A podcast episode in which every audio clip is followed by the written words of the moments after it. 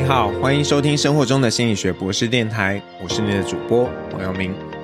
那么前几天呢，我去看了一个舞台剧表演，《我为你押韵情歌 Revival》。那这个舞台剧当中呢，有一个议题很有意思，就是我们到底该掌握生命的瞬间吗？那剧中的男主角呢，是一个这样的角色，他很刻意的去追求生命中每一个独特的瞬间，但女主角觉得我们的生命是连续的，哪有什么瞬间这样的事情？我想多数人呢，应该会认同生命是连续的，并不是由一个一个瞬间所组成的。可是，如果有人要你回想自己的过去，你想到的是一段连续的回忆，还是就那几个特定的瞬间呢？那即使啊，你回想的是一段蛮长的时间，但承认吧，我们的回忆呢，不是连续的，是一个又一个瞬间所组成的。这也不是大家的错，因为我们的大脑呢，就有点懒惰，在储存讯息的时候，不是完整的保存，而是用概念的方式来做保存。那如果呢，你先前有过类似的经验，那么这个新的概念呢，就会依附在既有的概念上面。从脑造影的结果上呢，也得到支持的证据。要有一个研究呢，它就比较了参与者的脑部活动，在回忆刚刚接触的讯息，或是呢一段时间之前接触到的讯息，是不是有差异？结果他们发现，即使呢要回忆的是一模一样的讯息，如果是刚接触的时候，那这个呢，讯息是用它原本的样貌来做保存。比方说，这个实验当中是用视觉的讯息，他们就发现呢，呃，在回想这个刚刚回忆的东西的时候，大脑的视觉皮层有比较多的活动。但是呢，如果你是一段时间之后才请这些呃参与者去回想这个讯息的话，他们发现脑部活动的区域有了变化，比较是跟记忆负责有关的这个区域才会有特别的活动。那如果我们的记忆最终是由这些瞬间所组成的，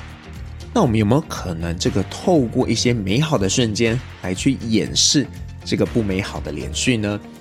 我觉得是有可能的，只不过呢，不美好的瞬间更有可能胜过美好的连续，因为不美好的回忆对我们的生命有更高的隐化价值，所以我们对于不美好的事情通常印象是比较深刻的。但大家也不要担心，这些不美好的回忆，时间久了，情绪强度会变弱的。残存的呢，会是这些回忆带给你的教训。以我自己的经验为例，曾经有一次呢，和太太一起去拉斯维加斯旅行，那那个时候我们就租车去大峡谷，结果在过程中呢，我超速被警察拦截下来开罚单。那当下太太非常生气，觉得都是我开车太不小心了。那只是啊，现在我们回想起当时被开罚单的事情，不会觉得生气，反倒觉得有趣。而且呢，我也会因此提醒自己，如果以后还要去美国的乡下开车，一定要留意躲在暗处的这个警察，不要因为没有测速照相就把油门一直踩下去。那如果啊，瞬间的美好会被保留下来，甚至呢，有机会可以去掩饰不美好的连续，那我们可不可以只关注这些瞬间的美好啊？就像那个剧中的男主角一样。那在回答这个问题之前呢，我要提醒大家一件事：瞬间和连续通常呢情绪是一致的，当然也会有一些呢平淡生活中啊带有一些情绪的瞬间。那从显示记忆的观点呢，我觉得这个做法是可行的。你可以催眠自己，瞬间即是永恒。我们没有在卖钻戒，真的没有业配。可是啊，如果从影视记忆的观点，反走过必留下痕迹，所以只关注美好的瞬间，反而有可能会让你有一些失调的状态，对身心健康呢都是不好的。那我之前呢有录制了两集的这个 podcast，在另外一个平台，在荔枝播客这个平台，大家如果在 Play 商店或者是 iOS Store 都可以搜寻一下荔枝播客，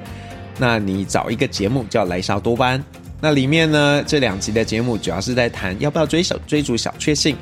我觉得呢，这个和今天谈的议题是蛮有关联的。那我觉得小确幸没有不好，但是啊，我们不应该因为追求小确幸就感到自满。那么回过头来，如果呢要在瞬间的大确幸还有连续的小确幸中去做选择，坦白说啊，我会选那个连续的小确幸，因为我认为呢，连续事件终究会对我们发挥更大的影响力。那么就祝福大家能够认真度过生活中的每一刻，不必然要追求瞬间的高潮，因为潮起潮落是必然的。今天呢就聊到这边喽，我是黄阳明，下次再见。